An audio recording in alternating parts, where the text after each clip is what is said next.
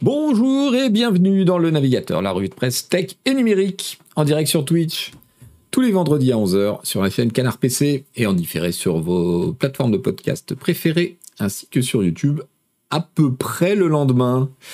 Merci, bonjour, j'espère que tout le monde va bien dans le chat.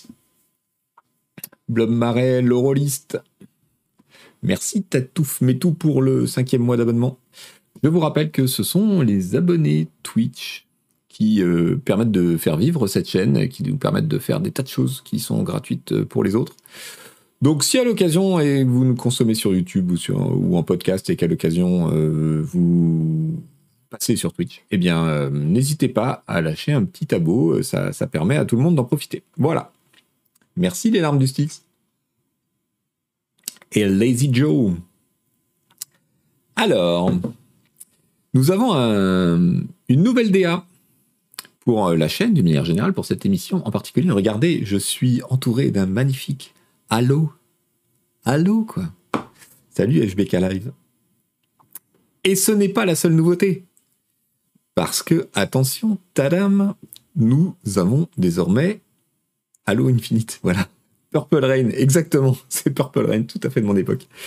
Nous avons désormais, regardez-moi ça, un petit sommaire qui s'affiche ici. Vous le voyez comme il est beau?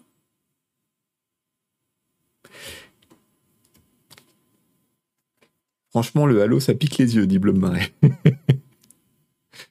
Et ce n'est pas tout, ce n'est pas tout, les amis. J'ai aussi des titres qui s'affichent là. Mais on n'y est pas encore. Il est petit le sommaire.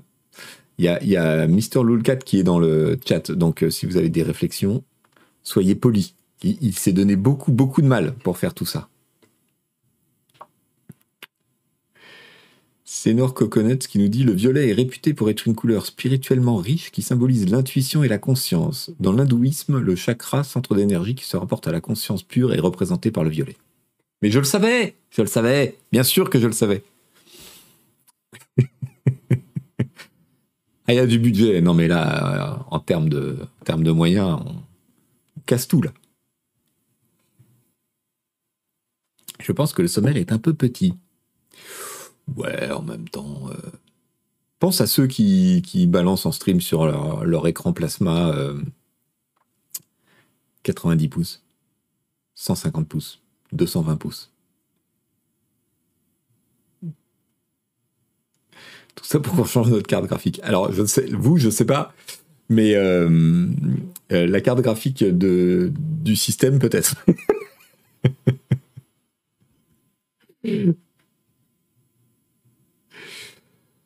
Euh, bien, alors qu'est-ce qu'on a au sommaire? Puisque là, je l'ai indiqué de façon un petit peu cryptique. Mais on, va commencer par une petite partie sur Twitter parce que, bon, vous savez qu'il y a un lanceur d'alerte, il a été auditionné par le Sénat et il se passe plein de choses autour de ça. Oh, merci ShittyPix pour les abos à tout le monde. Trop merci. Euh, il y a aussi euh, un truc euh, amusant, c'est que on a appris, en fait, on le savait déjà, mais on a eu des détails sur le fait que Disney aussi a voulu racheter Twitter il y a quelques années. On va causer Assassin's Creed partout, justice nulle part. Euh, on va causer Ubisoft. Euh, je vais pas rentrer dans le détail euh, des annonces sur Assassin's Creed parce que ça me saoule. Mais on va se demander un peu pourquoi Netflix s'est intéressé à Assassin's Creed. Et d'ailleurs, pourquoi il s'intéresse aux jeux vidéo tout court, à vrai dire. j'ai trouvé un fil Twitter qui explique comment fonctionnent les QR codes. J'étais assez bluffé. C'est un peu nerdy, mais on, va, regarder si jamais vous ne connaissez pas, c'est intéressant. Euh, qu'est-ce que j'ai comme autre sujet rigolo? Euh, Un chouette article sur euh, la boîte qui fait l'intelligence artificielle. Enfin, on appelle ça de l'intelligence artificielle, mais c'est un peu abusé.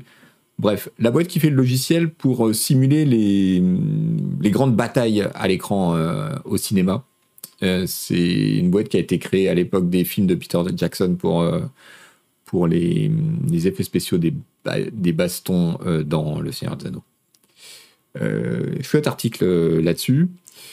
Euh, Tesla qui est un petit peu dans le collimateur parce qu'il y a une classe action qui a été engagée sur les promesses non tenues sur l'autopilote. Ou État digital Alors non, c'est une, c'est une autre, c'est une autre société massive. Voilà, KBT. La société s'appelle Massive. Et je crois que c'est une dépendance de, État, mais je suis pas sûr.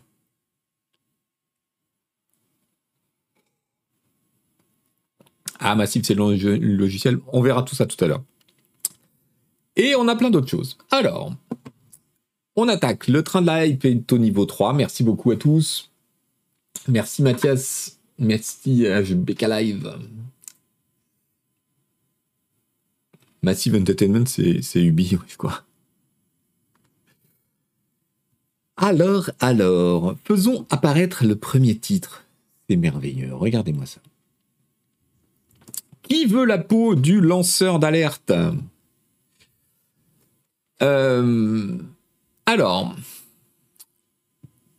qu'est-ce que je vous, par quoi je voulais commencer euh, Oui, donc euh, le lanceur d'alerte, vous savez, il s'appelle Peter Mudge, c'était son surnom de hacker, Mudge, Zatko. C'est donc l'ancien directeur de la sécurité informatique de Twitter. On en a parlé la semaine dernière, donc je ne reviens pas sur, le, sur tout, le, tout le barzing, mais en gros, Oh merci Denis. En gros, l'ancien directeur de la sécurité de Twitter, un hacker euh, reconnu qui a déjà bossé euh, chez Google et autres, euh, est embauché donc par, par, Twitter suite à des problèmes de sécurité qui, vous le savez, vous vous en souvenez sûrement, avaient compromis un certain nombre de comptes de personnalité. Il est viré par la direction actuelle en janvier dernier pour euh, incompétence et il, euh, il se constitue en lanceur d'alerte et aujourd'hui il dit que voilà à l'intérieur de Twitter en gros c'est le bordel il y a beaucoup trop de gens qui ont accès sans qu'on puisse vérifier ce qu'ils font à la fois au code de Twitter et euh, aux informations des abonnés résultat il y a des espions de, pays étrangers euh, qui pullulent. Résultat, euh, en gros, tout peut se passer. Euh, il a le statut de lanceur d'alerte et, il était auditionné par le Senate Judiciary Committee il y a quelques jours, où il a raconté, entre autres, tout ce qu'il savait sur la question. La grande question qu'on se pose, c'est euh, la question des bots, puisque vous savez que c'est au cœur du, débat de la baston actuelle entre Elon Musk, qui veut se détacher de sa promesse de racheter Twitter, et Twitter, qui veut évidemment euh, le pénaliser pour euh, se retirer de son offre alors qu'il n'avait pas. Perco79 nous dit a priori des personnes anonymes proposent des sommes folles à son entourage pour trouver n'importe quelle crasse dans son passé. Oui, on y vient justement. Donc, que nous dit Axios? Axios nous dit qu'en réalité, c'est assez intéressant parce que c'est un thème qui a tourné un peu dans la presse française euh, euh, de façon pas très pertinente. Euh, en gros, Zadko avait déjà déclaré qu'il y avait beaucoup plus de bots que Twitter ne le, ne le déclarait euh, officiellement. Mais euh, aujourd'hui, on en a parlé déjà la semaine dernière, ce qu'il critique dans la gestion de la sécurité de Twitter sont des choses qui sont bah, graves et embêtantes, mais relativement communes dans le, dans le secteur. Et euh, concernant les bots, en fait, l'article d'Axios nous explique que ça n'apporte pas tant d'eau au moulin que ça euh, pour Musk. C'est c'est pas critique quoi. Mais ça peut quand même, évidemment, euh, ça peut quand même l'aider. Et d'ailleurs, il a obtenu du juge euh, la permission d'ajouter les révélations de Zadko, de Mudge, à sa plainte et même de le faire comparaître pour qu'il témoigne.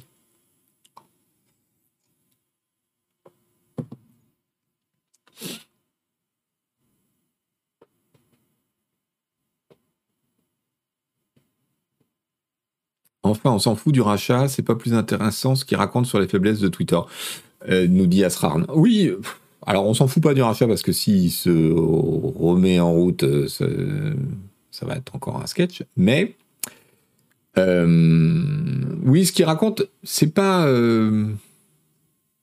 c'est pas fou. En fait, le principal point, d'après la presse américaine, euh, c'est euh, le problème avec la Federal Trade Commission. C'est-à-dire que Twitter est depuis des années sous surveillance de la Federal Trade Commission pour les questions de sécurité notamment et de manipulation des données personnelles. Il y a eu un accord entre Twitter et la Federal Trade Commission euh, il y a des années pour que Twitter ne soit pas pénalisé, moyennant quoi Twitter s'était engagé à prendre des mesures et à faire un certain nombre de choses sous la surveillance de la FTC.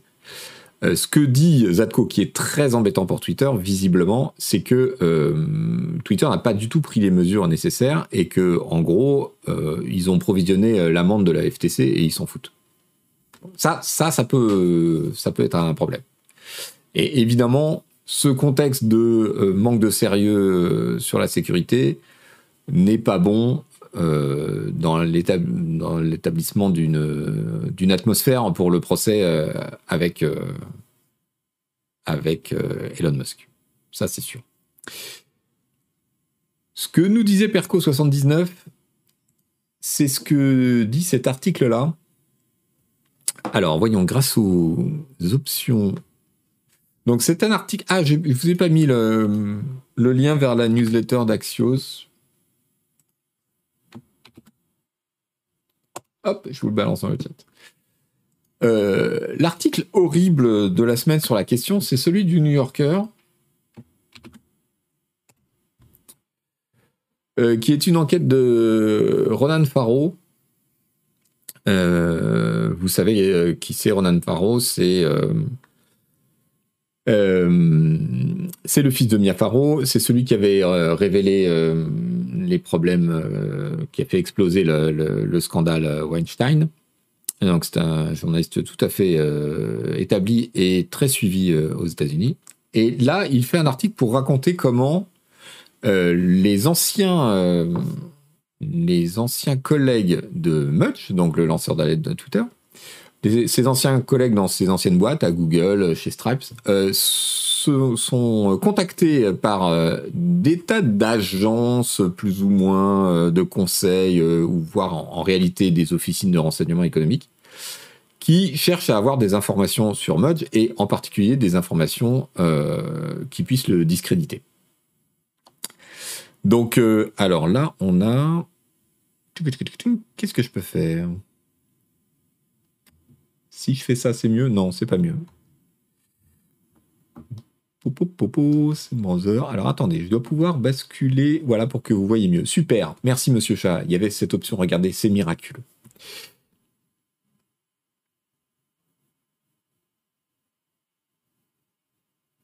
L'homme à l'origine du MeToo. Oui, en gros, c'est ça, Ronan Farron.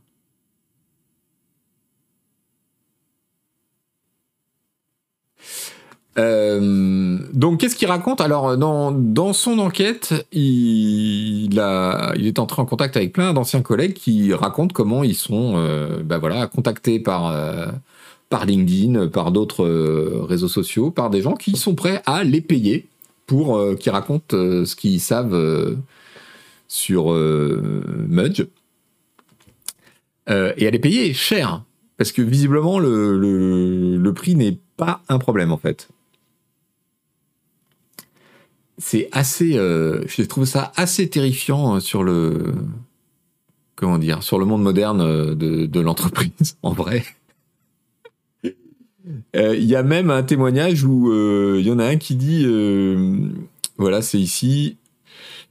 ça leur posait pas de problème de payer 1000 dollars de l'heure pendant, pendant les, pour les recherches que j'avais à faire. 1000 dollars de l'heure.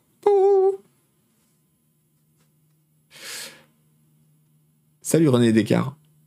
Salut Barbarian Bros. 1000 dollars de l'heure, ouais. Et donc évidemment, euh, la question c'est de savoir euh, qui sont ces gens et pourquoi ils font ça. On pourrait penser qu'il s'agit de Twitter. Enfin, disons, on pourrait voir un intérêt à Twitter euh, pour faire ça et envoyer des enquêteurs pour ramasser tout ce qu'ils peuvent pour salir le mec afin de discréditer euh, ce qu'il est en train de raconter. Euh, et c'est évidemment la question qu'a posée Ronan Farrow à Twitter. Twitter assure que c'est pas que c'est pas eux, en gros. Et Better Betrave a raison. Il nous dit, vu le coût du rachat et que les hedge funds ont commencé à prendre leur pari sur la défaite de Musk, rien d'étonnant. Voilà. Il semble que ce soit plutôt ça, c'est-à-dire que ce sont euh, des boîtes d'investissement euh, risquées qui ont pris des paris euh, sur le fait que le rachat se ferait ou ne se ferait pas.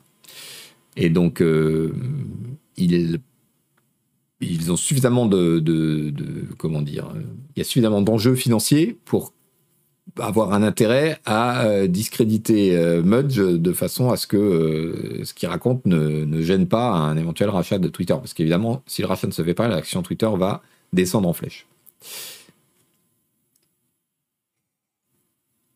Merci Ken Skyrider. Les requins sentent toujours l'odeur du sang, Yarinuki. Ouais, mais Oui, oui, bien sûr. Ça devrait pas m'étonner. C'est vrai, ça ne devrait pas m'étonner. Mais. Ouais. Alors, l'article est court, hein, vous pouvez le lire, bon, c'est en anglais évidemment.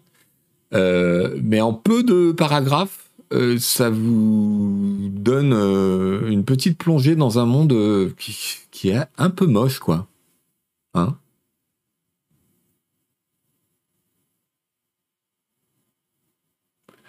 Donc il cite toutes les boîtes qui ont été identifiées euh, parce qu'il a, pu remonter un certain nombre d'appels, euh, etc. Euh, des firmes d'investissement, des boîtes, de, des boîtes de, d'experts, enfin d'expertise, de conseils.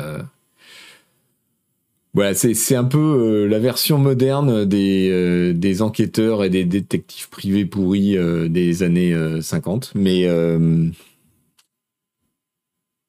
sais pas, moi ça m'a fait bizarre.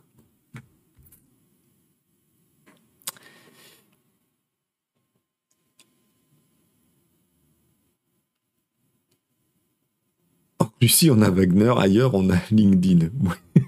Jean-Claude Van Gogh.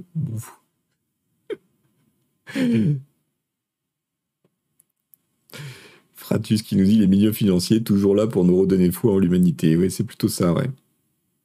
C'est plutôt ça. Bien. J'ai autre chose un peu plus rigolo euh, sur euh, Twitter. Le truc improbable du jour, c'est pourquoi Disney n'a pas racheté Twitter. Alors, ça, c'est pas le truc le plus improbable. Le plus improbable, c'est qu'il l'ait envisagé. Donc, c'est un article de Vox.com. Alors, la nouvelle que Disney s'était intéressé à Twitter euh, n'est pas neuve. Et c'était connu depuis un certain temps. Mais là, au cours d'un forum ou d'un congrès quelconque, euh, l'ancien euh, l'ancien patron de, Disney, Bob Iger, ou Iger, je sais pas comment on dit, euh, a donné quelques détails. Donc je vous recommande cet article, il est assez court. Euh, ça date de 2016.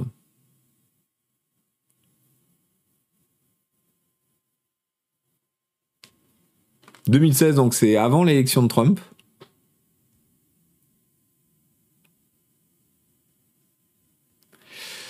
Et euh, il explique en gros que eh ben, Disney était déjà dans, son, euh, dans sa stratégie euh, de, d'entrée dans le business du streaming. et que eh ben, le, le, board cherchait des solutions technologiques. Disney n'était pas une compagnie techno, évidemment comment euh, distribuer tout leur contenu à travers le monde? Est-ce qu'il fallait grossir euh, en interne, euh, sous réserve de devoir attendre 4-5 ans pour faire émerger les technologies? Ou bien est-ce qu'il fallait racheter, etc. et en même temps, ils ont entendu que bah, Twitter était éventuellement ouvert au fait d'être acheté. Et ils ont regardé Twitter d'une façon euh, auquel je n'aurais pas pensé, c'est-à-dire euh, comme une plateforme de distribution globale. Et c'est pas idiot. C'est se dire, ok, si Disney possède Twitter, euh, on peut garder le fonctionnement de Twitter comme ça, mais on peut aussi le voir comme un moyen incroyable de euh, faire la promotion et de, diffuser euh, les contenus de Disney, toutes les marques de Disney, que ce soit les films, les machins, les trucs. Pas pour les pubs, non, pour bah, des extraits pour la promotion en fait. Et donc, visiblement, ils ont, ils ont fait ça, ils ont envisagé, envisagé ça très sérieusement, jusqu'à négocier avec le board de Twitter, jusqu'à être globalement d'accord euh, et puis, il raconte euh, la négociation était sur le point de se, boucler. Euh, et je suis rentré chez moi, j'ai réfléchi pendant un week-end. Et je me suis dit, je n'ai pas regardé cette affaire avec suffisamment de, précaution. Oui, ok, c'est une super solution euh, en distribution, mais ça va euh, provoquer tellement de, complexité et de problèmes euh, que que c'est pas une bonne idée.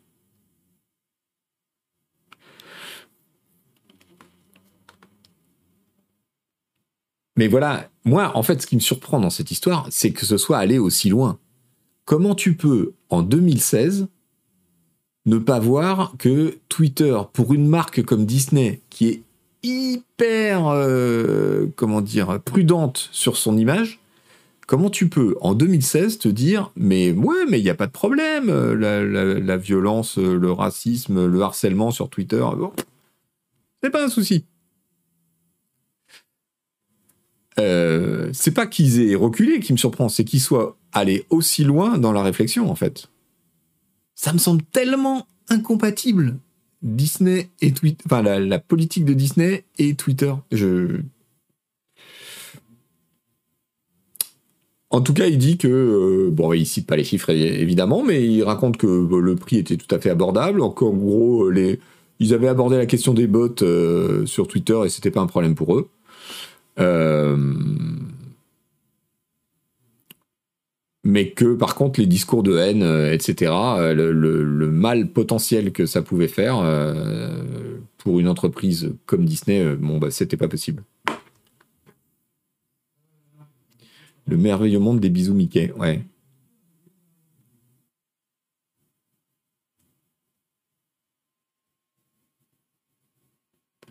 Better Betraf qui nous dit en vrai, et ensuite, ils se sont renseignés sur le montage de la dette financière. Ils ont vu que ça pissait du pognon envers les banques et à travers. Et ils ont dit, oula, non. Je pense pas.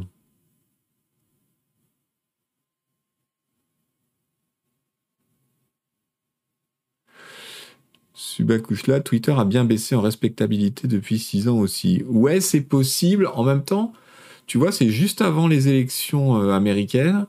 Donc, euh, on a déjà l'alt-right, euh, et la désinformation à fond hein, à cette époque-là. On a déjà Trump qui, qui, utilise ça comme un levier monstrueux. Donc, je sais pas.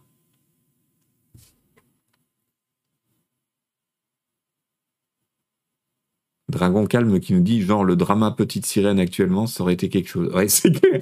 T'imagines l'embarras de Disney qui possède Twitter.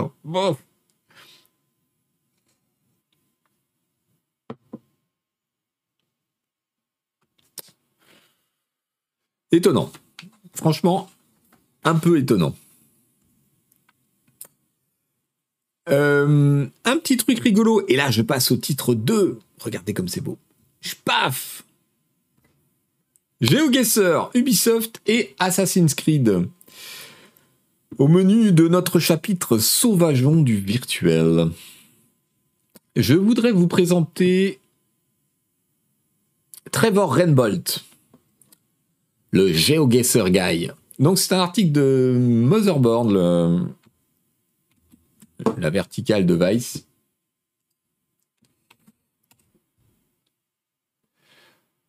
Euh, est-ce que je vous ai pas donné l'article de Vox aussi euh, Je vous le remets, on ne sait jamais. Alors, qui est monsieur qui est monsieur Trevor Renbolt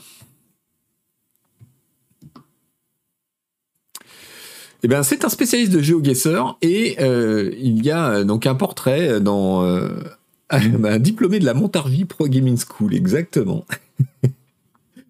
Salut Asplénic. Salut FLAD. Donc dans cet article, il explique comment, euh, en gros, alors le titre est un peu trompeur, il dit euh, le gars qui a appris par cœur euh, Google Maps. C'est pas tout à fait ça, mais il explique quand même comment il se repère. Donc vous savez, GeoGuessr, c'est ce, jeu où on vous balance sur Google Maps avec une photo à un endroit et il faut deviner à quel endroit du monde euh, ça se trouve. Je, vous recommande euh, les replays euh, sur notre chaîne YouTube ou sur Twitch avec Agbu qui, est un grand pratiquant de ce jeu. Je vous rappelle qu'il y a eu une sorte de défi il y a quelque temps entre la rédaction de Canard PC incarnée par Agbu et la rédaction de Gamecult incarnée par j'ai oublié qui et que ça s'est terminé dans le sang puisque Agbu a largement dominé son adversaire. Nodus, voilà.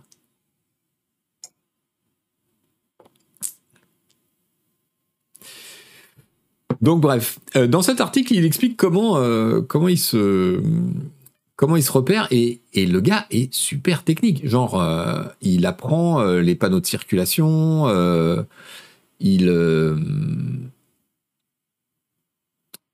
il, a, des tas de repères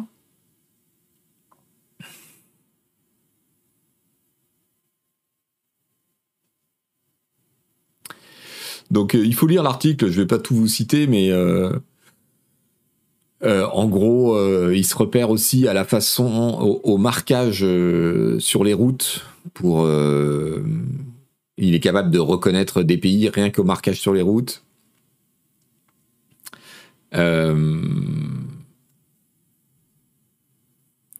alors,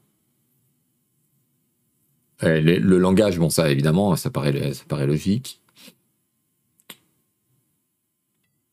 Il s'intéresse aussi euh, aux, poteaux euh, télégraphiques, à leurs couleurs.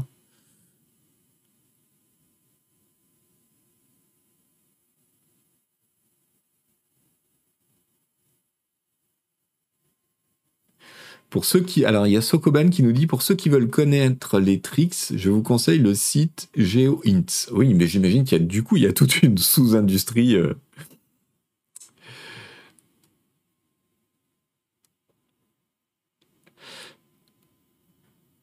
Alors, il sait aussi euh, dans quelle, partie du monde euh, utilise quel type de Google Car. Parce que des fois, elles apparaissent dans les reflets et tout. Et donc, euh, ça aussi, c'est des indices. Bon, bref, il y a, tout un truc. C'est assez hallucinant, je trouve. Salut Amstrad Game.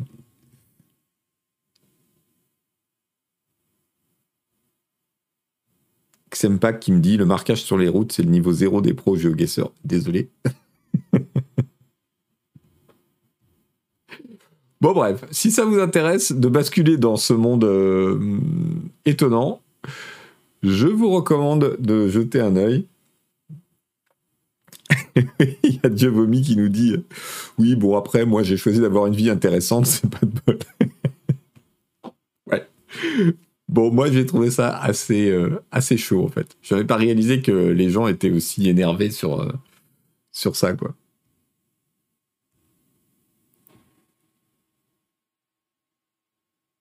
Bizarrement, Agbu target uniquement les taxis, je ne comprends pas.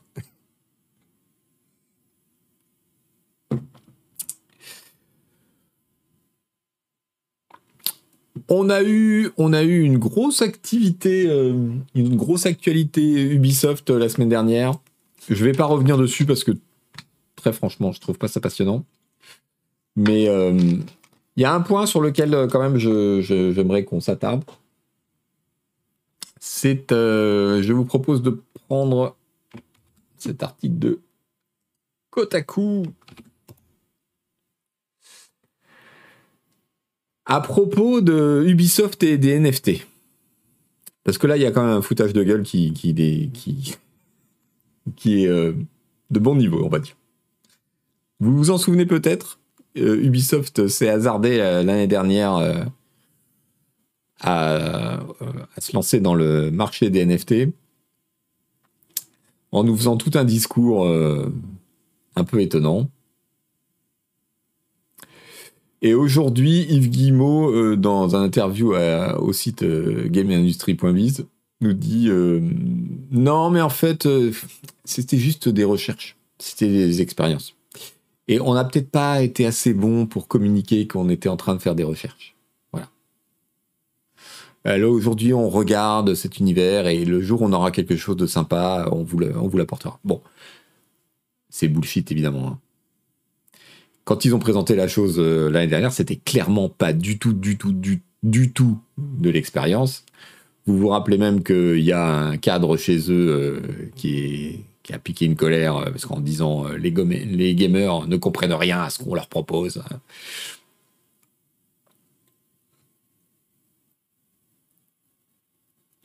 Donc, donc voilà, c'est un rétro-pédalage qui manque un peu de tenue, honnêtement. Je, entre temps, les NFT ont bidé, bah oui, bien sûr. Je vois pas très bien. Euh, bon, euh, alors évidemment, il y a sûrement des considérations euh, avec les actionnaires, le cours de la bourse, etc. Mais dire bon bah on s'est trompé, voilà, finalement c'était pas bien, on recule et là on se met en position d'observateur, on va continuer à, faire quelques expériences, mais en gros on fera plus rien tant qu'on peut pas apporter quelque chose de bien. je... Quel était le problème avec dire ça? Voilà, Wendelrin, euh, c'est exactement ce que je dis. Franchement, ils ont quoi avec le fait d'être honnête et de dire qu'on s'est trompé? Euh, Donc, euh, je comprends pas très bien le truc parce que là, en fait, les joueurs, enfin moi en tout cas, quand je lis ça, je me dis mais on me prend pour un imbécile quoi. Genre j'ai pas de mémoire quoi. Je, C'est un truc qui s'est passé il y a six mois mais je l'ai oublié. Je, comprends pas bien le truc. Donc l'article de Kotaku est, ironique, il rappelle évidemment euh, tous, les, éléments. Euh, donc pour mémoire, l'expérience NFT d'Ubisoft s'appelait les Quartz. C'était des équipements et des trucs euh, dans Breakpoint. Le, le, gars qui a dit que les gamers comprenaient rien, c'est Nicolas Poire, vice-président de Ubisoft Strategic Innovation Laboratory. Voilà. Euh, et, on n'oublie pas que en interne chez Ubi, euh, une partie des équipes était vent debout euh, contre ça. Donc on n'oublie pas non plus que un des enfants de Dividimo était à la tête d'une petite boîte qui fait de la blockchain et des NFT et qui vise le milieu du foot, une espèce de concurrent assez rare. Donc, euh, euh, non, non, ils, n'abandonnent pas les NFT, ils ont juste renoncé euh, provisoirement à les imposer de force.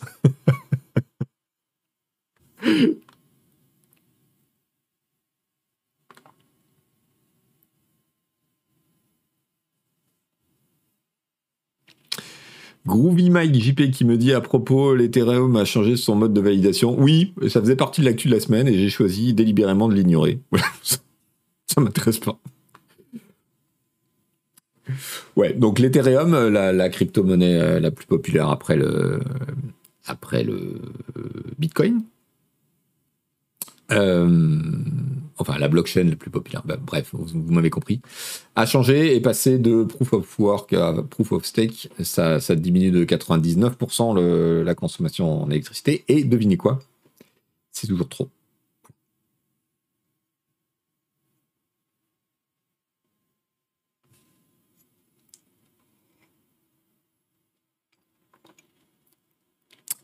Salut Papidéus. Euh, qu'est-ce que j'ai pour vous? On est toujours dans Ubisoft et Netflix cette fois. Parce qu'au cours des différentes annonces où euh, on a appris qu'on allait avoir un zillion de titres Assassin's Creed, il y a, euh, il y a eu cette nouvelle que voilà, Netflix était associé à Ubisoft pour trois jeux exclusifs pour Netflix puisque je vous rappelle que Netflix, on se demande pourquoi et on va se demander ensemble. Euh, Netflix s'est lancé, dans le jeu vidéo mobile. Euh, Donc trois, nouveaux jeux, dont un nouvel Assassin's Creed. Les, les nouveaux jeux, c'est quoi? C'est donc un Assassin's Creed, un euh, Quest machin for Mighty Loot. Attendez, je vais vous retrouver ça. Je vais décaler un peu le browser pour que vous voyez mieux. Wow, c'est magique cette interface. Merci, monsieur Chat. Euh, alors, oui, on- ils annoncent un Valiant Hearts 2 euh, pour mobile et un Mighty Quest qui était cette espèce d'arcade slash euh, qui, qui a fait plus ou moins un flop. Epic Quest for Mighty Loot, voilà, une version mobile.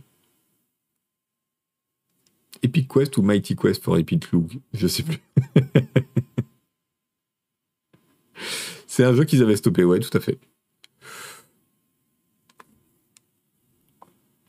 Donc Valiant Hearts, c'est le nom euh, américain du jeu sur euh, la Première Guerre mondiale, là, les tranchées. Je sais plus comment il s'appelait en français. Aidez-moi le chat, dites-moi, rappelez-moi. Comment s'appelait ce jeu euh, C'était Ubisoft Montpellier. Mémoire, mé- mémoire soldat inconnu ou un truc, ouais. Donc voilà, là je, suis euh, intrigué. Euh, et c'était l'occasion dans cet article de Kotaku de nous rappeler qu'il y a une série télé en préparation chez Netflix sur Assassin's Creed. Et là, j'ai envie de dire pourquoi? Non mais vraiment, pourquoi? Pourquoi faire ça?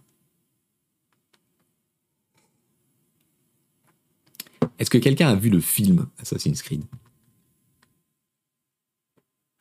Est-ce que quelqu'un a eu le, courage ou l'inconscience de se placer devant ce- cet ectoplasme euh, vidéo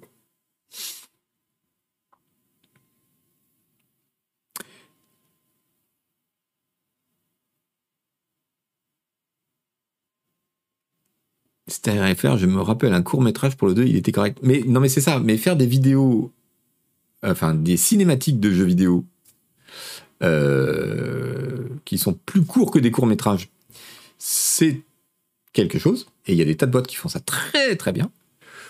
Faire des longs métrages, c'est autre chose. Et c'est. Au moins, Marion Cotillard ne meurt pas dedans.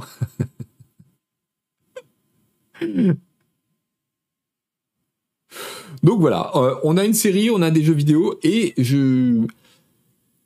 Je, suis toujours pas. euh, Alors, dans l'article de Kotaku, c'est pour ça que je, voulais qu'on lance le débat. Le débat, ils disent moins d'un pour cent des abonnés Netflix euh, s'essayent à leur jeu.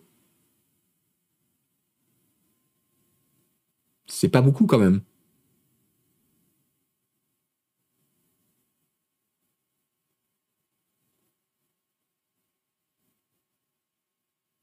Alors bon, évidemment, il y a 200 millions d'abonnés euh, Netflix, donc euh, bon, 1%, ça fait euh, ça fait 2 millions. Il y a des jeux sur Netflix. Alors non, ce ne sont pas des jeux sur Netflix, ce sont des jeux mobiles accessibles euh, via Netflix. C'est un truc super bizarre. Même le- l'expérience utilisateur est très étrange.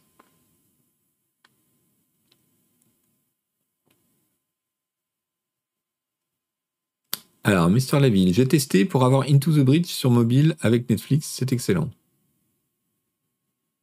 Ça fait un an, un, an et demi qu'ils ont lancé ça. Faudra déjà savoir comment y accéder, euh, nous dit Again Again, oui.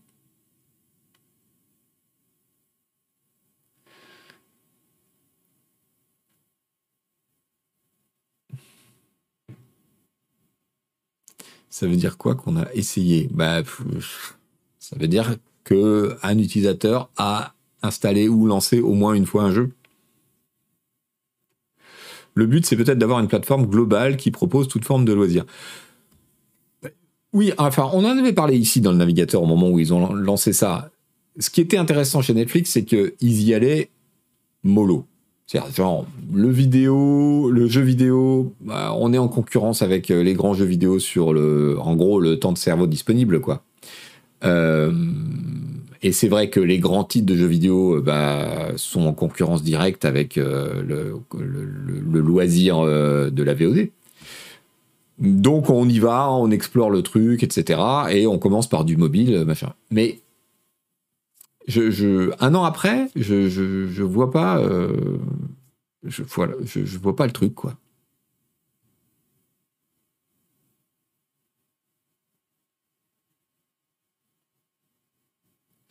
Alors pour installer, il faut avoir l'appli Netflix. Et euh, je crois que c'est à partir de l'appli Netflix que tu peux installer ou lancer euh, les jeux sur le Play Store. Ou je sais pas comment ça se passe sur iOS parce que moi je suis sur le Play Store, mais c'est pas une expérience utilisateur hyper simple et il faut être au courant. C'est surtout ça. C'est pas hyper compliqué, hein, mais c'est pas hyper simple. C'est pas fluide, quoi. Non, non, on les télécharge. Tu, installes les jeux sur ton mobile, Jean tout. Mais il faut que l'appli Netflix soit installée et que tu sois logué. Et euh, il n'y a que comme ça que tu peux les lancer, en fait.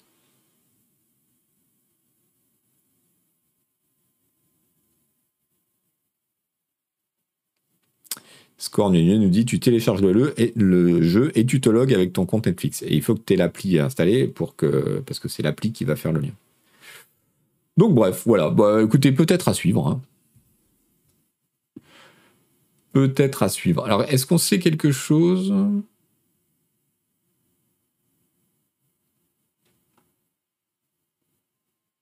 Non, on sait juste que c'est un titre Assassin's Creed, voilà.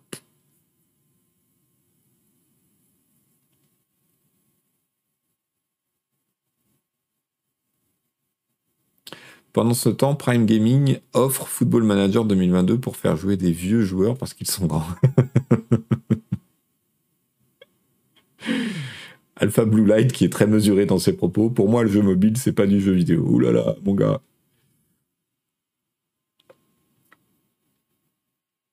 Moi, j'ai des enfants, je peux t'assurer qu'ils jouent aux jeux vidéo. Et c'est sur mobile.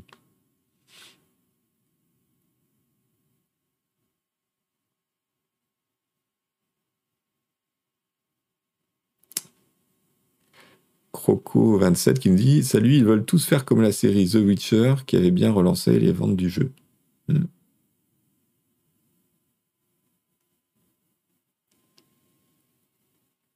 Le mobile, c'est sale. C'est souvent pas des jeux qui m'intéressent, mais ce sont des jeux.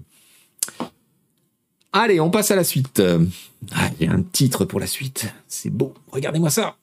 Art Software. De quoi va-t-on parler? On va parler d'effets spéciaux au cinéma. Et donc de cet article de cnet.com que je vous ai teasé en ouverture.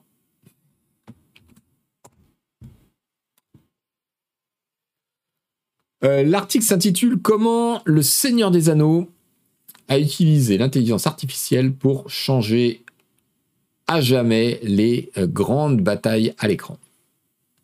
Et c'est donc une société qui s'appelle Massive Software qui a, euh, qui a inventé un logiciel qui fait des, foules, euh, des foules animées par intelligence artificielle.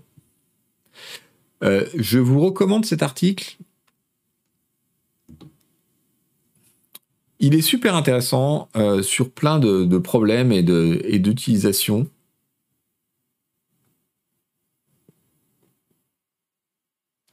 Euh, ça part donc du Seigneur des de la série de films de Peter Jackson. Euh, vous savez qu'il avait fondé une boîte d'effets spéciaux spécialement pour l'occasion. Veta ou Weta, je sais pas comment ça se prononce, qui a été depuis euh, racheté par Unity récemment, il y a quelques mois. Et que ça avait fait beaucoup, ça avait beaucoup impressionné à l'époque le travail sur le Seigneur des Anneaux de Jackson. Et pour l'avoir revu il y a pas longtemps, il y a deux ans pendant le confinement avec mes enfants, eh ben, ça tient encore très très bien la route, contrairement à plein d'effets spéciaux de l'époque. Parce que le truc a 20 ans. Hein. Euh, du coup, en plus de tous les effets spéciaux, les costumes, etc., euh, cette, ce logiciel, cette, IA, enfin en tout cas ce soft, avait été créé spécialement pour la question des animations et de la création de batailles à l'écran.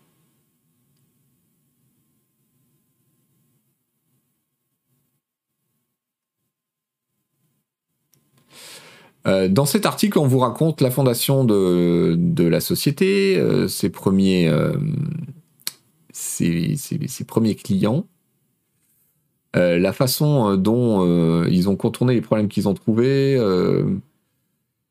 tout ça est évidemment, en fait, c'est très jeu vidéo parce que les, les problématiques sont des problèmes, sont des problématiques d'animation, de modélisation, l'œil humain est euh, extrêmement performant pour euh, repérer les clones. Et c'est un problème pour tous les effets spéciaux de foule. C'est-à-dire qu'il faut que les gens soient très différents, ou en tout cas que des gens identiques soient très éloignés, parce qu'en tant que spectateur, votre œil et votre cerveau repèrent très facilement des choses identiques. C'est une des capacités de notre cerveau.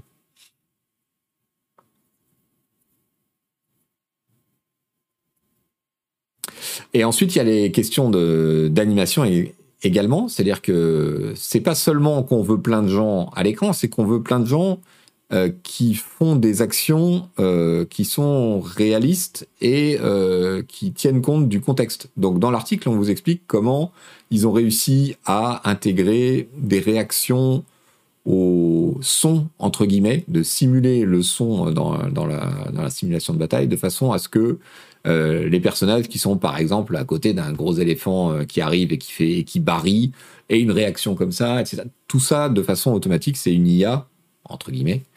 Euh, en tout cas, c'est un algorithme qui qui gère tout ça et qui rend la chose très réaliste à l'écran.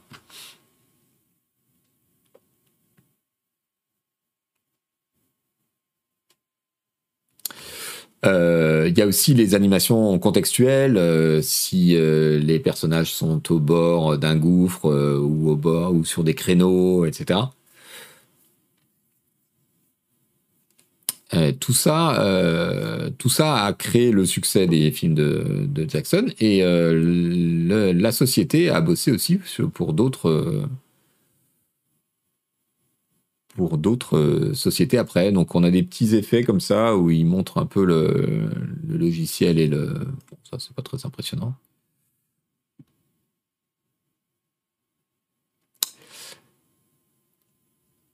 Qu'est-ce que je voulais vous montrer? Euh, Tout le, moteur physique, effectivement, qui est inclus dedans, parce qu'il faut que les réactions et les, et les effets euh, des interactions soient réalistes. Euh, le truc a également servi pour la bataille de Winterfell dans Game of Thrones. Alors, je suis pas sûr que ce soit l'argument commercial le meilleur. Est-ce que j'ai mis bien l'article? Oui, je l'ai mis, mais je peux le remettre.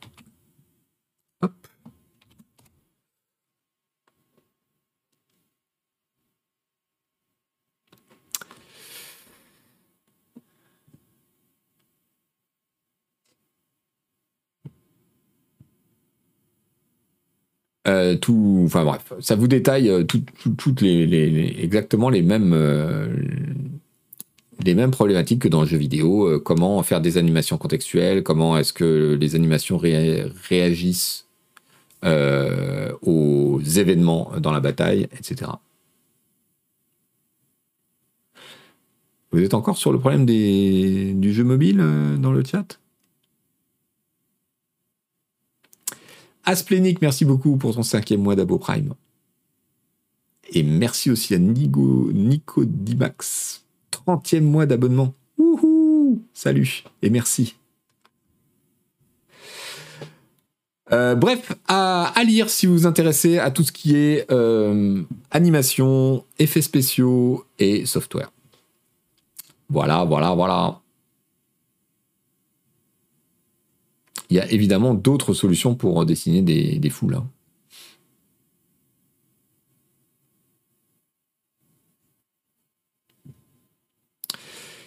Euh, qu'est-ce que j'ai d'autre pour vous? Euh, Juste une petite news. Alpha Blue Light. Yvan, tu as lu les rumeurs sur les conditions de travail dans les effets spéciaux avec Disney et Marvel Non, pas du tout.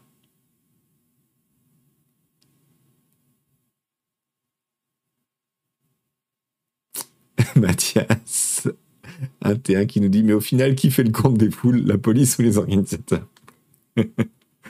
Pas mal. Euh, Google Maps qui vous propose, nous apprend le monde. Euh, désormais, dans les itinéraires, euh, si vous, si vous voulez créer un itinéraire dans Google Maps, vous propose une option moins polluante si elle existe. Donc dans cet article, on apprend que Google Maps, Google du coup, essaie de, tenir compte de la consommation des voitures et notamment euh, des différences euh, de consommation euh, qu'il peut y avoir entre des véhicules hybrides, des véhicules électriques, des véhicules à essence, etc. Et qu'il peut apparaître une, un choix d'itinéraire qui soit marqué, vous le voyez, non, vous le voyez pas, mais je vais vous le mettre, hop, vous voyez, avec ce petit symbole, voilà, qui vous indique que vous économisez du carburant. Je, ça va pas révolutionner euh, ni, euh, ni être un facteur décisif euh, contre le changement climatique, mais voilà, je, trouvais l'option rigolote et je trouve que c'est bien que ce genre d'option soit intégré. Vous savez, je ne sais pas si vous vous rappelez, il y a plusieurs années, quand le site de la SNCF avait mis en place un, un calcul du bilan carbone du trajet avec une comparaison euh, par rapport à l'avion, etc.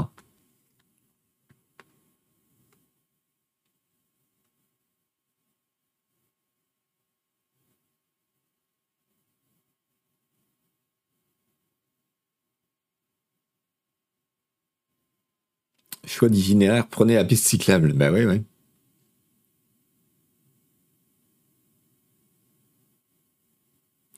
Alors, KBT qui nous dit Google Maps a développé ses fonctions parce qu'il développe le planificateur d'itinéraire pour les VE utilisant Android Automotive. Sûrement, j'imagine que. Mais c'est bien. Choix d'itinéraire, éviter Toulouse. c'est juste en rapport avec le temps de trajet ou c'est plus compliqué que ça? J'y connais rien en voiture. Alors, c'est plus compliqué. Euh, par exemple, euh, on sait qu'une euh, voiture à essence euh, va consommer moins si elle roule à une certaine vitesse euh, de façon constante, alors qu'une voiture hybride va, fonctionner sur le sur l'électrique pour les, trajets hachés, donc sera moins pénalisé dans les trajets hachés qu'une voiture. Donc en fonction du type de voiture, il faut que le planificateur connaisse le type de voiture et même potentiellement le carburant, parce que je pense qu'il y a une différence entre essence et diesel par exemple. Euh, le type de trajet et les caractéristiques, caractéristiques pardon, du trajet, qui ne se limitent pas au nombre de kilomètres parcourus, euh, influent sur la consommation. Voilà.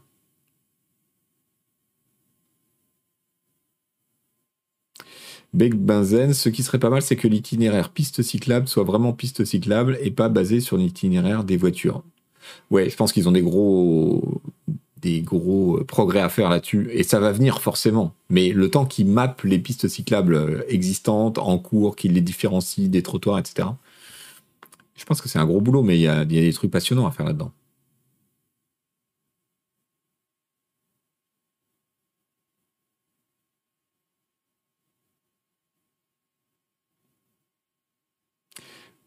Owen Delrin, qui a l'air plus technique que nous, et qui dit l'étagement de la boîte et le moteur changent aussi en plus de juste essence diesel. Oui, évidemment. Est-ce que la SNCF a abandonné sa communication sur l'impact carbone des trajets? Aucune idée. Je me rappelle qu'ils en avaient fait tout un foin à une époque. Je ne sais pas si, ça continue. Je n'ai pas souvenir. En tout cas, la manière de conduire compte évidemment, mais ça, Google ne la connaît pas. Le facteur numéro un sur la console, sur les longs trajets, c'est la vitesse, sûrement. Et d'ailleurs, si on est aujourd'hui limité sur les autoroutes françaises à 130 km/h, c'est pas du tout un problème de sécurité. Hein. Ça ne l'a jamais été. C'est un problème de consommation. c'est un problème. C'est une volonté de réduire la consommation. C'est pas une question de sécurité. C'est aussi de la com positive, mais c'est mieux que de rien proposer. Exactement, c'est ma position. Ça va pas changer la face du monde, mais c'est important que voilà, ça s'y mette aussi dans ces plateformes-là. Score mieux. Ah oui, j'avais pas pensé à ça. C'est vrai pour les trains aussi d'ailleurs. Ils adapteront peut-être la vitesse des TGV cet hiver. J'avais pas pensé à ça, mais oui, j'imagine qu'ils consomment beaucoup plus quand ils roulent à 300 qu'à 220 consomme beaucoup plus d'électricité du coup.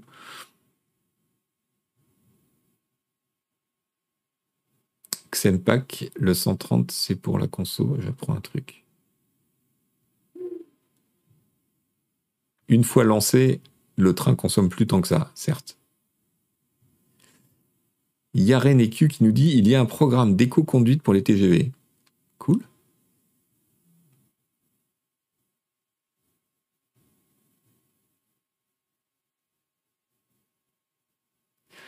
Oula, mais ça vous passionne comme sujet, les gars. Denchar 2020, tu as des sources sur le fait que c'est sur la conso plus que la sécurité, les 130 km/h. C'est très connu, ça date des années 70. Euh, à, l'époque, il y avait toute une campagne chasse au gaspillage, etc.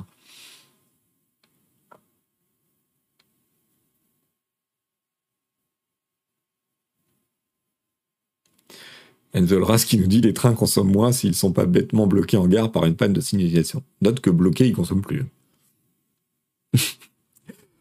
Bien, je pensais pas faire un temps de débat avec euh, ce, truc-là. Allez, un autre truc beaucoup plus technique.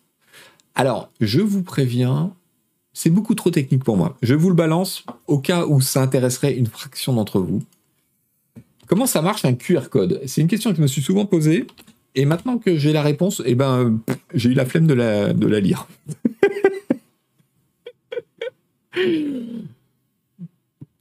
Donc ce fil Twitter que je viens de vous balancer euh, détaille les différentes parties d'un QR code et c'est assez intéressant, même si pour comprendre le détail, euh, il faut vraiment se passionner pour la question. Euh, mais c'est assez intéressant et notamment, bah, vous le voyez très bien sur ce schéma, celui qui fait le, fil détaille les différentes parties du QR code et à quoi elles servent en fait. Et les, carrés que vous voyez servent à identifier l'orientation euh, du code. Et il y a deux, trois trucs que je connaissais pas.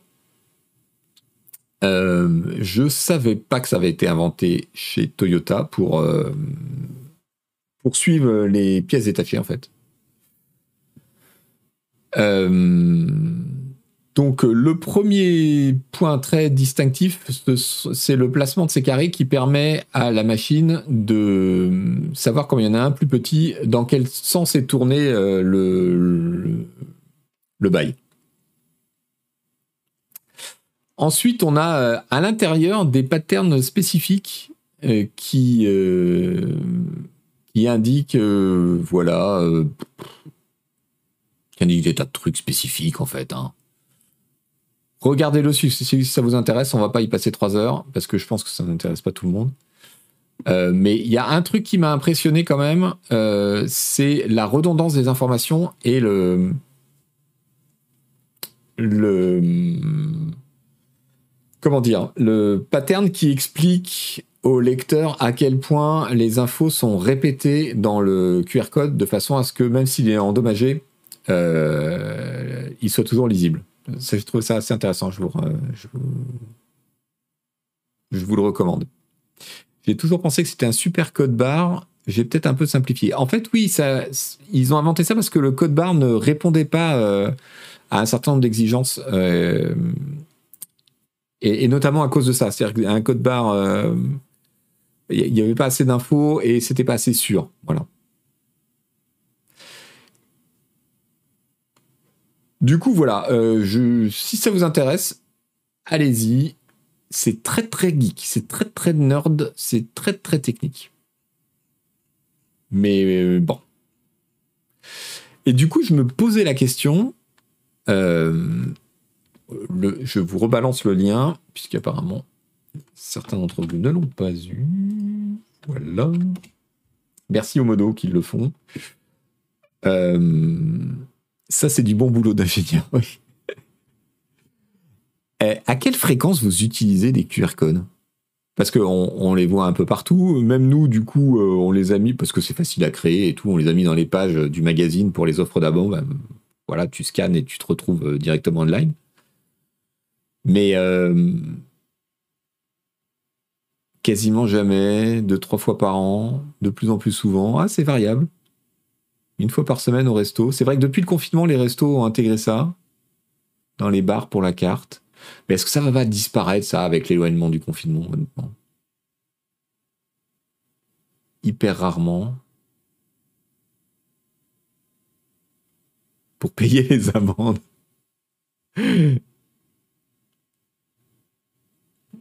Angel Ras qui nous dit jamais, mais j'ai un portable depuis seulement six mois. Ok, bienvenue dans le monde euh, hyper connecté du 21e siècle. Pour les billets de train, euh, tu veux dire pour le compostage, quoi Enfin, le. D'accord. Quand je dois partager un lien avec mes étudiants en amphi avec la projection, ça c'est malin, Yold.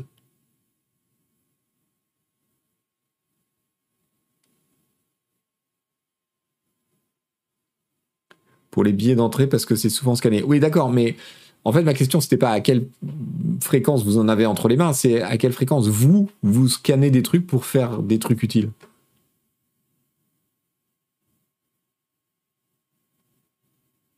Ticket de parking dans la ville, oui, mais c'est ça. Souvent, ah ouais, non, mais je suis un peu euh, d'accord.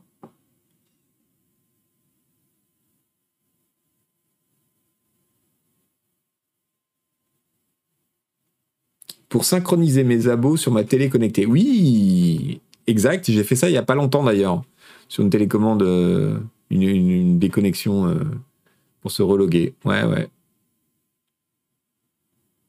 Je rebalance le lien, euh, Lord Tamo. Ah bah non, mais Blob Marais est plus rapide que moi à chaque fois. Est-ce que je suis désespérément lent? Papy Deus qui nous dit lorsque je dois sortir une pièce du magasin maintenant, c'est au boulot. Ouais. Pour se connecter au Wi-Fi. Pas con. Balance plutôt le QR code. C'est vrai que j'aurais pu l'afficher directement. ok, ok, bon, d'accord. Je suis un peu surpris.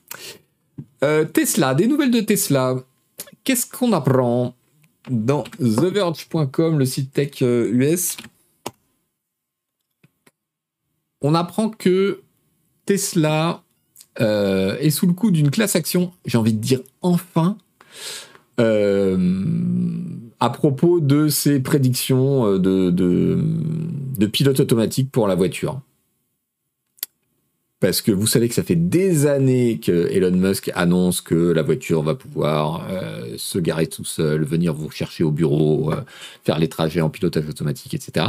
Que les gens ont déjà payé pour ces options, puisque ce sont des options software. Euh, en gros, tu passes, tu passes à la caisse avec ta carte bleue en plus, et que c'est du pipeau depuis des années. En fait, il ne il ne progresse pas tellement. Il y a même des tas de problèmes avec l'autopilote, la, petite fraction d'autopilote qui existe actuellement. On en parle souvent dans le navigateur. Euh, des problèmes d'accident, des problèmes euh, divers et variés. Et donc, euh, bah, finalement, il y a une, une plainte qui a été déposée à San Francisco et qui apprend la, forme d'une class action, d'une action collective euh, qui vise à rassembler euh, les différents euh, détenteurs de Tesla qui ne sont pas contents. et qui disent qu'en gros, bah, Elon Musk a raconté n'importe quoi et vend du vent. Il vend du vent.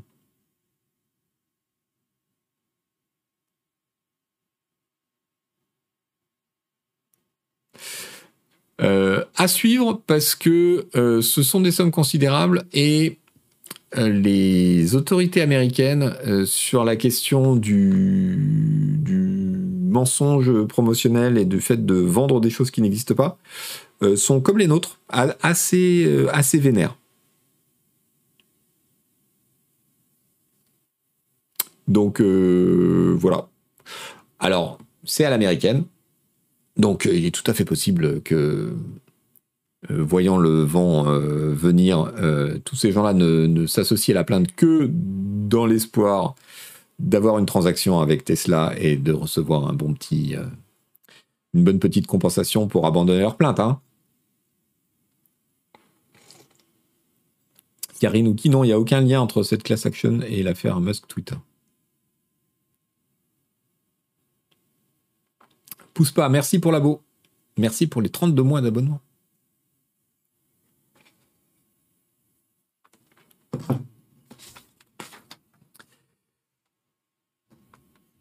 J'en suis où de mes titres?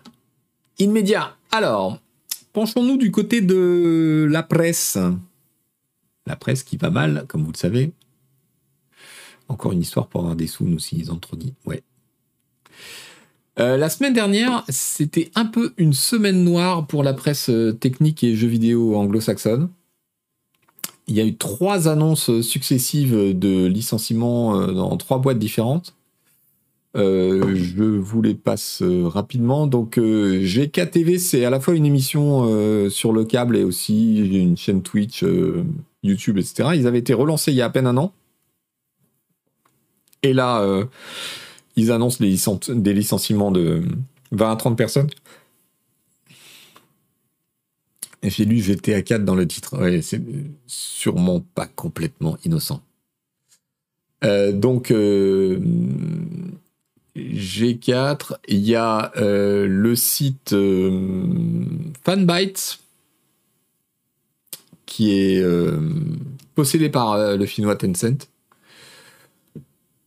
qui a subi aussi des licenciements importants. Et enfin, le groupe anglais Future, que je porte particulièrement dans, mon cœur, puisque euh, j'étais à Joystick quand euh, le groupe Hachette a, décidé de vendre euh, Joystick au groupe Futur.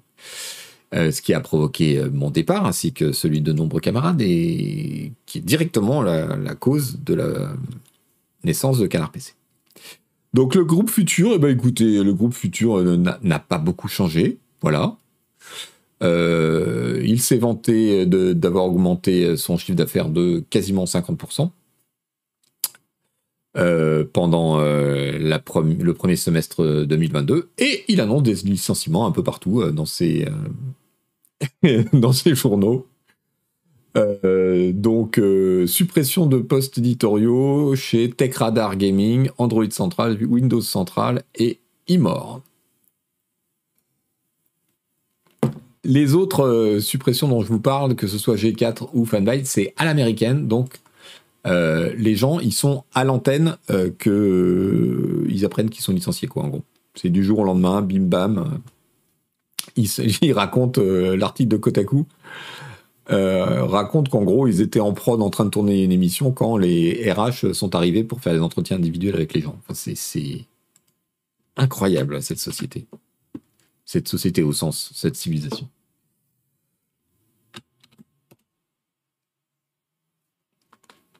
Du coup, sans futur, il n'y aurait pas CPC. Du coup, on peut les remercier. c'est une façon de voir les choses.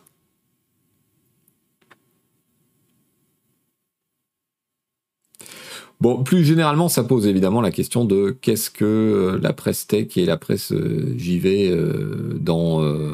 à quoi elle peut ressembler pour survivre dans 3 ou 5 ans, puisque c'est bien sûr la vidéo, entre autres le streaming, qui euh, prend la part du lion aujourd'hui de l'intérêt à la fois des spectateurs et euh, des annonceurs. Et c'est pas la première fois. G4 TV, c'était avant tout euh, une série d'émissions pour le câble, donc la, télé classique américaine. C'est pas la première fois que le, jeu vidéo ne parvient pas à faire son trou en forme d'émission sur la télé classique. Fanbyte, c'est encore autre chose. C'était un site, euh, c'est un site euh, tout à fait euh, classique. Alpha Blue Eyed qui nous dit Et vous, vous en êtes où en ce moment? Comment vous vous projetez? Bah, Tu sais, nous, on, digère nos propres licenciements qui ne sont pas n'ont pas succédé aux annonces qu'on faisait plus de 50% de chiffre d'affaires, malheureusement. Donc on, a, beaucoup communiqué euh, avant l'été sur la situation dans laquelle on était. Euh, il y a au final plus de 4 personnes qui sont parties, 3 euh, personnes en licenciement économique, une personne en retraite, notre dessinateur, qui n'est pas remplacé pour l'instant, et deux pigistes réguliers. Et, et ben pour l'instant, en plus de tout un tas d'économies qu'on fait partout, et donc, bah voilà, on essaie de, se remettre à flot euh, avec ça. Alors, les licenciements, euh, ça met du temps à avoir un, impact positif pour une entreprise, surtout en France, parce que les indemnités de licenciement sont assez élevées. Et en plus, nous, on les a, on les a accompagnés de bonus pour les gens qui partaient, dans la mesure du possible. Donc, voilà. Mais ça va. ce qui était très important pour nous, c'est que l'été, c'était l'anniversaire euh, des abonnements de la campagne Ulule d'il y a un an, où il y avait eu beaucoup, beaucoup d'abonnements pour soutenir la nouvelle formule du canard PC et du site. Et donc, une de nos inquiétudes, c'était de savoir, un an après, quand les abonnements arrivaient à échéance, est-ce que euh, les gens qui s'étaient abonnés à ce moment-là, vous peut-être, est-ce que euh, vous étiez satisfait suffisamment pour vous réabonner? Et la campagne de réabonnement s'est bien passée entre juin et septembre pour le moment. on a très confortable, un très confortable pourcentage de réabonnement, donc on est, on est assez content et ça facilite les choses.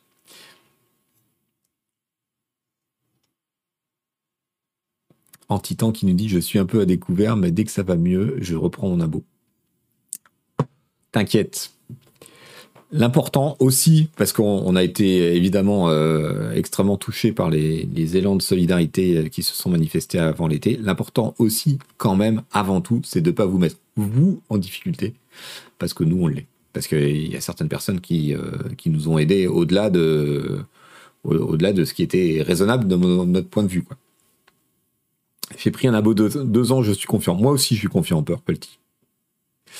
Et le papier, la reine a tout spoilé. J'ai pas encore de nouvelles. On m'annonçait avant le décès de la reine une augmentation du papier euh, en octobre, euh, donc je crains le pire. Normalement, notre papier à nous, celui qu'on a, euh, c'est pas un papier magazine, c'est pas un papier papier glacé, donc il devrait pas être massivement impacté par tous les numéros spéciaux et les hors-séries qui raflent le papier actuellement en France et en Angleterre pour faire des numéros sur la reine Elisabeth c'est un, vrai problème industriel. C'est pas pas du tout ça en rigolant. Mais on va quand même prendre une augmentation du papier méchante, visiblement.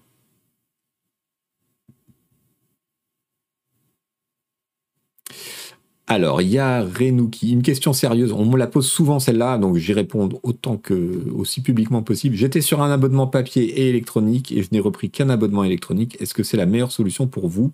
Oui. Oui, parce qu'aujourd'hui, tout simplement parce qu'aujourd'hui, la, la situation du papier est tellement instable que ben, nous, en tant qu'entreprise, aujourd'hui, on vous dit euh, ben, abonnez-vous papier pour, euh, euh, je ne sais plus combien l'abonnement est, mais X euros aujourd'hui pour un an d'abonnement. Mais en réalité, on ne sait pas combien le papier va nous coûter dans un mois, dans deux mois, dans six mois. Donc, s'il continue d'augmenter, les abonnements vont être moins intéressants. Donc, par prudent, en temps normal, ça change pas grand chose pour nous et je vous dis prenez le support qui vous plaît le plus, qui vous procure le plus de plaisir. Mais actuellement, ouais, j'ai tendance à, vous dire euh, prenez un abo numérique si, vous supportez l'abo numérique parce que on sait tellement pas ce que ça va devenir que voilà. Amstramgram, en termes fiscaux pour Preston Stop, les dons gratuits, c'est fiscalisé. on est une entreprise commerciale, on n'a pas le droit de recevoir des dons le lien de l'article Kotaku. Eh, Thank qui a été plus rapide que moi. Bon, j'arrête d'essayer de vous suivre les modos. Merci beaucoup. Ça existe les contrats de futur sur le papier presse. Euh, en quelque sorte, les, grosses boîtes de presse, elles achètent elles-mêmes leur papier euh, euh, et elles le stockent chez leur imprimeur. Mais c'est eux les possesseurs du papier. Donc effectivement, ils prévoient à l'avance. Euh, les, quotidiens, par exemple, ils ont quelqu'un qui se charge de ça. Hum, donc tu achètes euh, X tonnes pour ta consommation pendant euh, X temps et en fonction du marché, tu prévois plus ou moins d'avance. Mais nous, c'est pas le cas. On n'a pas des volumes suffisants pour que ce soit intéressant pour nous. Donc on passe par l'imprimeur, on achète le papier un peu au fur et à mesure Et c'est pour ça que c'est la merde. Sunbeam 4, non, sur l'état de Canard PC. Oh, écoute, tu fais Google euh, Canard PC, tu vas trouver. Alpha Blue Light, Yvan, et l'abonnement numérique au mois, je le vois toujours pas, il arrive. On est en train de changer euh, le prestataire, la machinerie financière derrière le site web. En, gros, on quitte Paybox pour passer sur Stripe. Euh, on est en, train de mettre toute la mécanique en place pour pouvoir gérer les abonnements mensuels renouvelables avec euh, la gestion des erreurs, des paiements, des C'est une mécanique qui est un peu chiante à faire. mais c'est en cours, c'est décidé et dès que c'est prêt, on vous le, on vous le balance évidemment. J'espère que c'est bientôt.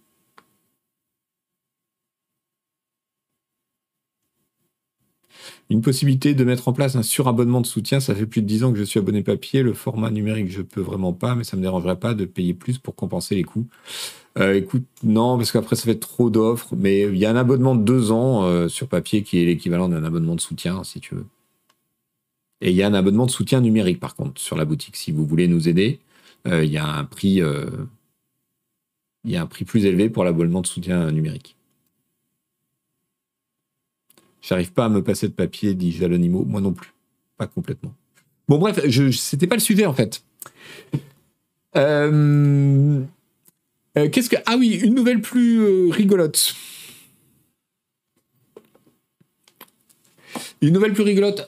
on parlait de The Verge, donc The Verge, son nom toujours un peu étrange pour nous, euh, c'est un site de référence euh, sur la tech aux États-Unis et il vient de complètement changer sa homepage. Donc, euh, nouvelle formule, nouvelle homepage, etc. Et je voulais en parler avec vous parce qu'ils ont fait un choix très très radical. la homepage de The Verge, c'est ça aujourd'hui. je vais vous la remettre, voilà, plein pot, sinon on se rend pas compte. Donc c'est un, une alternance, c'est une espèce de mosaïque qui descend, une alternance entre des trucs très courts, genre Twitter, voyez et les articles euh, vraiment du mag qui sont mis en avant au milieu de euh, trucs et d'un fil une sorte de fil Twitter qui continue. Euh, qu'est-ce que vous en pensez? Moi, j'avoue que j'ai été très très désarçonné parce que j'ai du mal, en fait. En fait, j'utilise beaucoup mon fil Twitter pour euh, mes, euh, mes informations, euh, c'est-à-dire pour repérer les articles qui m'intéressent. Et quand je prends la peine d'aller sur un site pour voir ce qu'il y a d'intéressant, c'est pas forcément pour retrouver mon fil Twitter en fait. C'est pour avoir directement le, la viande quoi.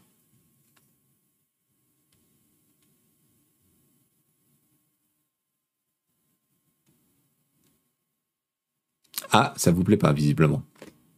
Horrible, sur mobile c'est pire, c'est illisible, on dirait Facebook. Là, t'es dur, hein, docteur BG. Alors là, je vous ai. J'ai l'adblock. Hein. Si on se remet en version. Euh, en version full pub, on commence par. Euh, c'est encore plus sale. Hein. Et alors, vous voyez, il y a une gestion différenciée des colonnes. C'est un peu étrange. Il n'y a pas tant de pubs que ça, ou alors c'est mon adblock qui déconne. Ouais, je sais pas. Alors en même temps, c'est un changement tellement radical qu'il faut se méfier toujours en tant qu'utilisateur. On, a tendance à ne pas aimer le changement. On voudrait que tout reste pareil. Et en même temps. Donc. Euh, Dans leur com, ils parlent de old school blogging. Je comprends pas. Oui, c'est vrai.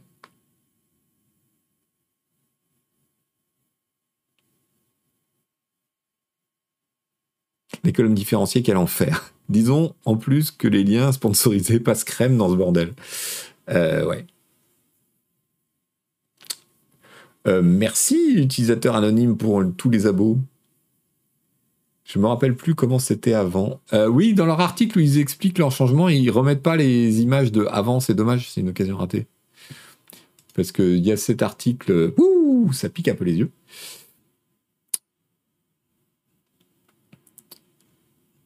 cet article où ils expliquent bon la, direction artistique, tout ça. Oui, on va, on va remettre le bloqueur de pub parce que sinon on va mourir. Euh, mais ils remettent pas d'image de l'ancien euh, The Verge. Ceci dit, euh, ça ressemblait. La Vertical Gaming Polygon c'est la Vertical Gaming de The Verge, en fait, c'est la même boîte. Donc ça ressemblait quand même grosso modo à ça, quoi. C'était relativement classique. Hein. C'était un peu différent. C'était pas tout à fait ça. Mais.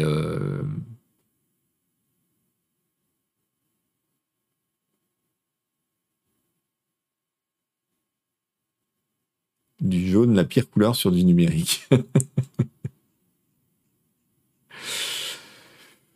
Ok, donc euh, bon, bah, vous n'êtes pas enthousiasmé, d'accord. Alors, quelle heure est-il? 12h20. Il faut que je laisse la place à euh, Monsieur Sebum qui arrive après moi. Eh bien, écoutez, ma foi, c'est l'heure des bonbons. Qu'est-ce que je vous ai sélectionné comme petit, comme petit lien acidulé? Euh, Vous l'avez certainement vu. Vous l'avez certainement vu. Euh, est-ce que vous l'avez vu? Est-ce que vous l'avez vu, le gars qui snipe en jouant du pipeau? Vous l'avez vu celle-là? Je suppose que vous l'avez vu, elle a fait le tour du monde. Donc euh, c'est en gros un joueur qui, euh, qui a mis une interface euh, qui lui permet de contrôler le, jeu de tir avec le bruit du pipeau. Euh, et, c'est ouf en fait.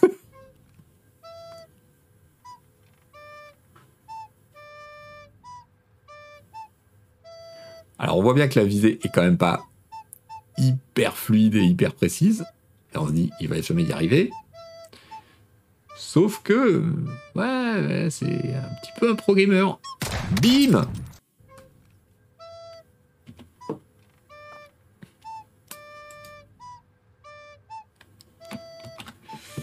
Et voilà. Donc malware était un précurseur. Euh, qu'est-ce que j'ai d'autre pour vous? Jean-Luc Godard a disparu, oui, mais pas de, pas de Google Maps.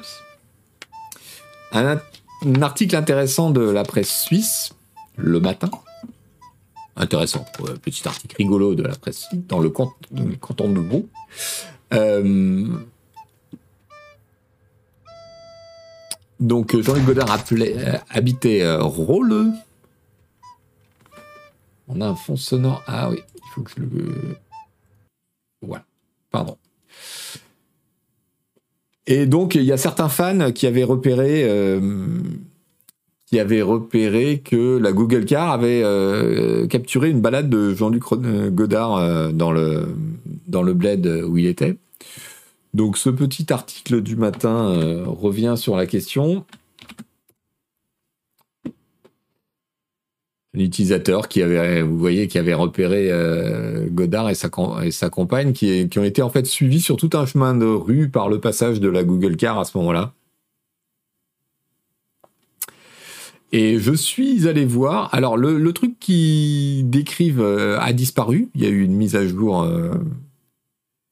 il y a eu une mise à jour. Mais par contre, il y a toujours un endroit où on peut le choper. C'est là. Vous voyez, il est là. Très reconnaissable.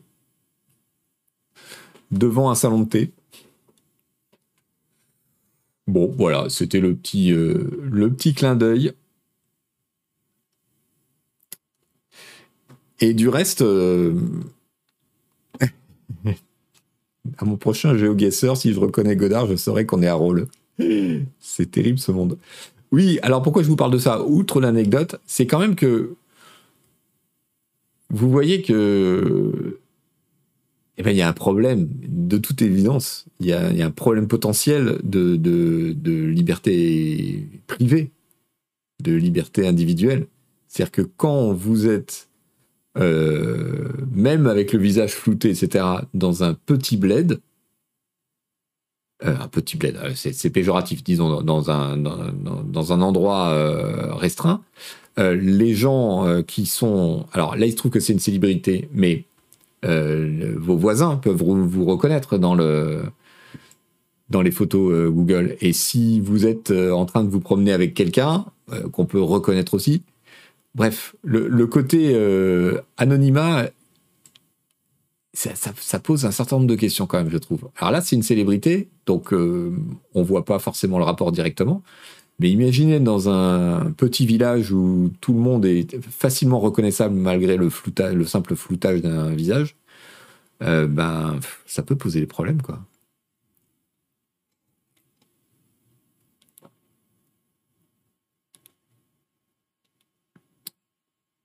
Oui, moi j'ai des amis qui sont sur Street View aussi euh, dans des rues de Paris.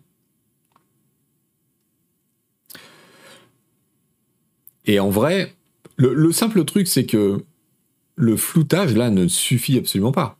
On peut reconnaître quelqu'un à sa dégaine, à ses vêtements, euh, etc. Donc, pourquoi ne pas aller au-delà, en fait? Ne pas simplement faire disparaître entièrement les personnes?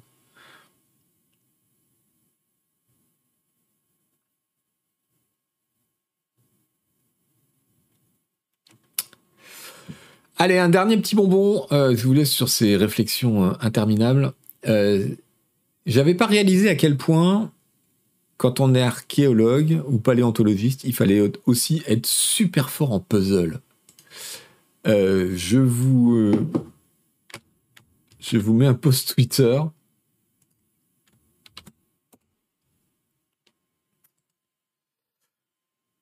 Euh, donc,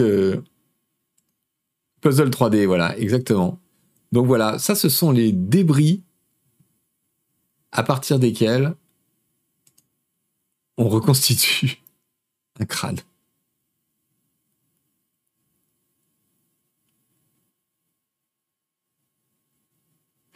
Et euh, c'est quand même assez impressionnant. Euh, donc, euh, une petite pensée à tous les, passionnés de puzzle, et il y en a de plus en plus, y compris dans cette rédaction.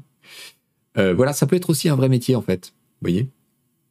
J'imagine la, prise de tête alors, il y a sûrement euh, des moyens d'automatiser ça. J'imagine que si tu, si tu scannes toutes les pièces et que tu les mets dans un truc à machine learning, euh, tu dois pouvoir, euh, et ça existe peut-être déjà d'ailleurs, j'en sais rien, des logiciels d'aide à la reconstitution.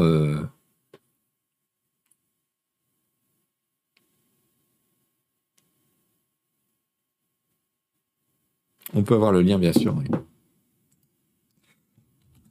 Si jamais vous avez raté quelque chose, ou bien si vous nous regardez en replay, euh, je mets tous les liens dans la description de la vidéo euh, sur YouTube.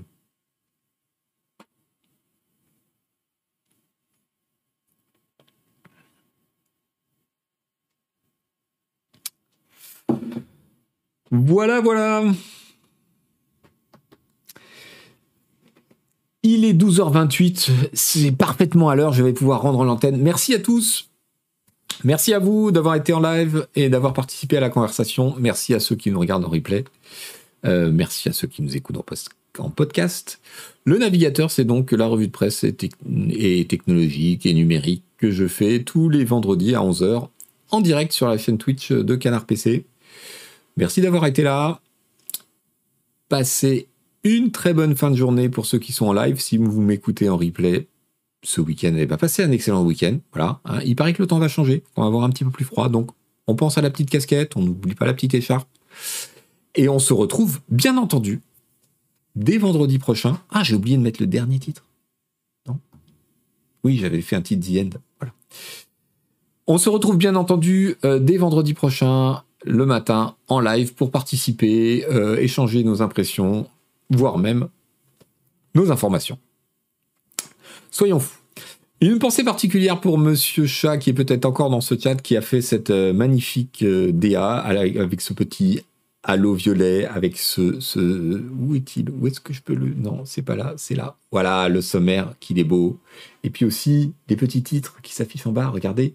Alors j'ai des boutons, je peux hop les enlever ou hop les remettre, c'est magique. Pareil pour lui, là, lui, celui-là, là. Je peux l'enlever ou le remettre. C'est génial. Il va y avoir un raid. Non, parce que il y a Monsieur Sebum qui arrive dans deux minutes. Je dois rendre l'antenne pour qu'il puisse prendre la suite. Euh, Sebum ou Cannes Je sais plus. Quelqu'un en tout cas. Ne quittez pas, on se retrouve tout de suite sur complètement autre chose sur la chaîne Canard PC.